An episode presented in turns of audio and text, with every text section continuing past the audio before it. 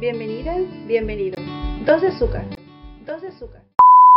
El podcast que mejora tu día. Con Lucero Flores y Dulce Gris. CCDH trabajando. Todos los lunes traemos para ti temas de interés psicosocial. Queremos compartir contigo experiencias y casos clínicos que te orienten en la búsqueda de soluciones a conflictos cotidianos. ¿Y tú? ¿Ya agregaste el azúcar?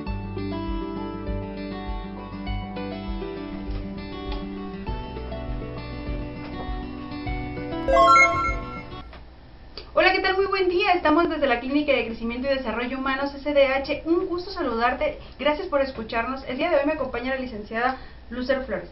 Hola, ¿qué tal? Muy buenos días. Un placer para mí estar aquí con todos ustedes. Bienvenidos. Y una servidora, Dulce Flores. El tema que traemos el día de hoy nos pareció bastante interesante. Es fobias de impulsión. No sé si alguna vez tú que nos escuchas lo hayas escuchado, lo hayas experimentado o bien conozcas a alguien que lo esté padeciendo. Y pues quisiéramos empezar con una pregunta. ¿Alguna vez has experimentado miedo de lastimar a algún familiar? Y vaya que es difícil esta pregunta, porque igual si te la hacen a ti, a ti que nos escuchas, probablemente tu respuesta sea que no.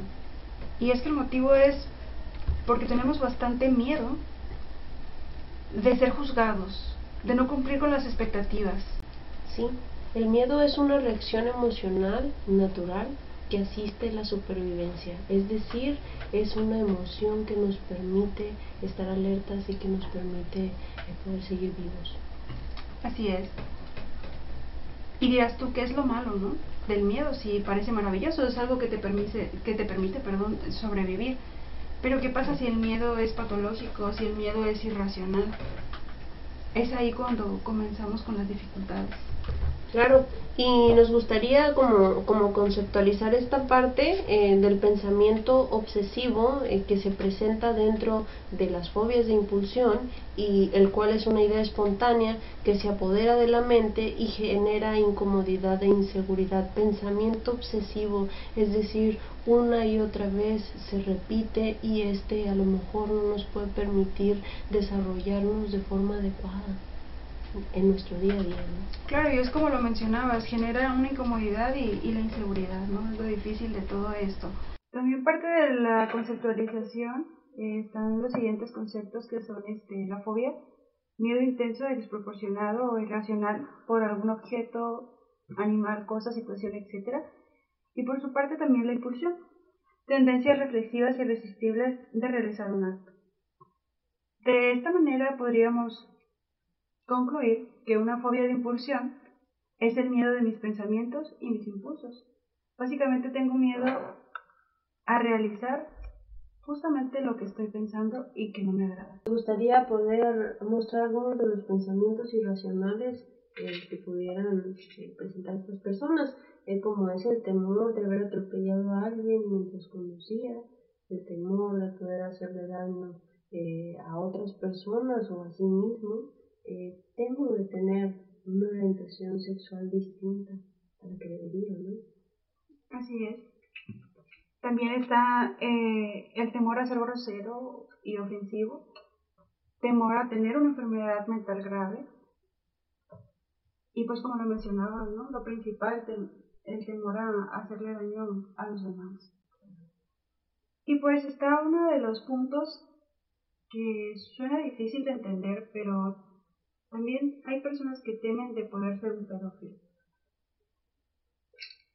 Mm, regresamos a la, a la parte donde explicábamos lo difícil de, de comentar, de hablar este padecimiento, ¿no?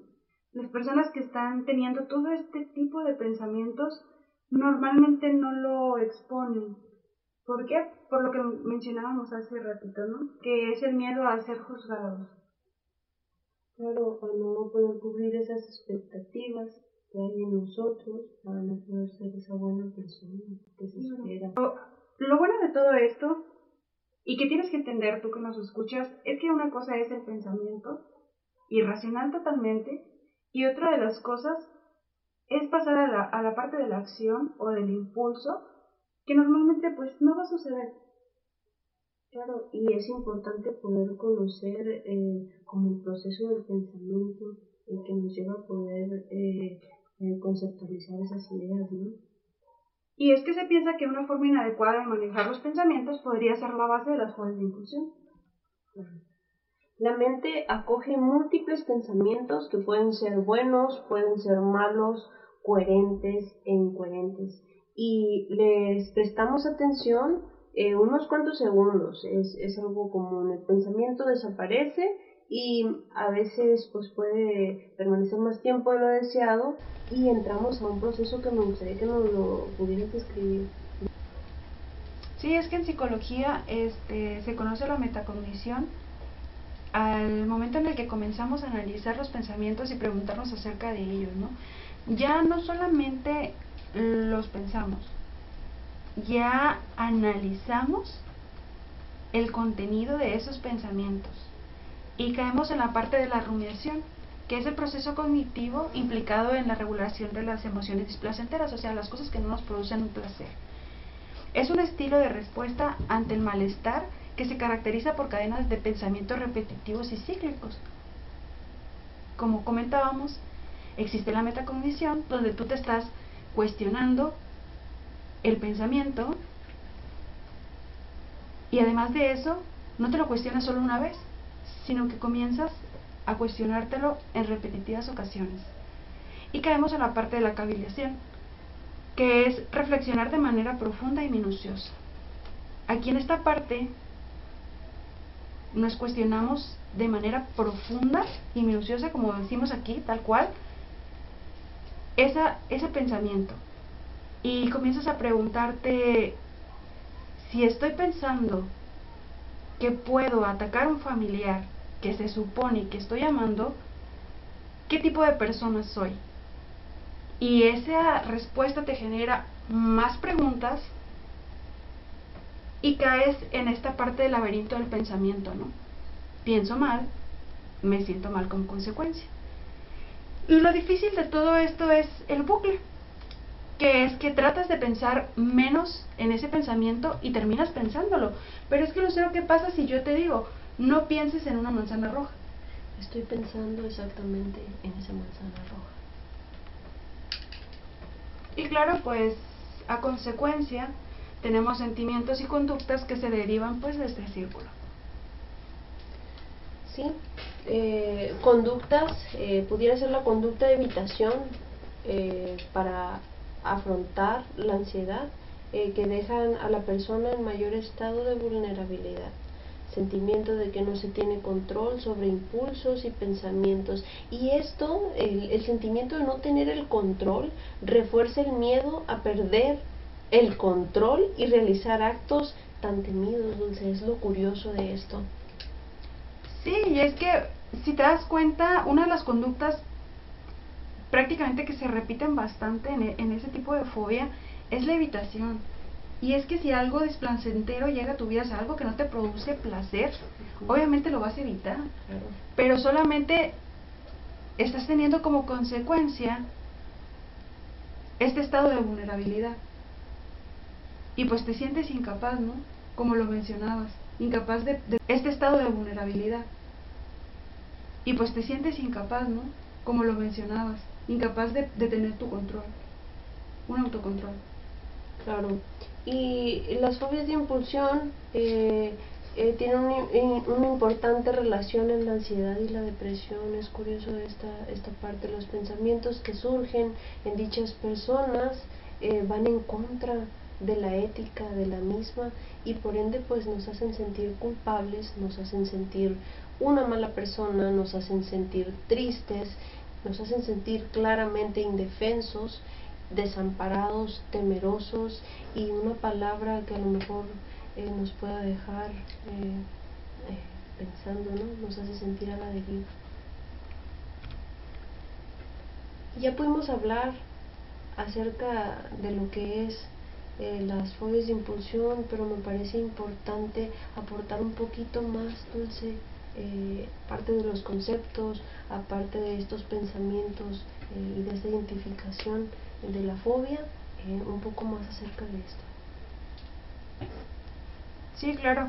Cabe comentar que la terapia cognitiva conductual ha demostrado ser muy recomendable para tratar las fobias de impulsión. Y aprovechando este espacio y de tu atención, queremos hacerte algunas recomendaciones que a continuación enlistamos y vamos a ir viendo eh, una a una.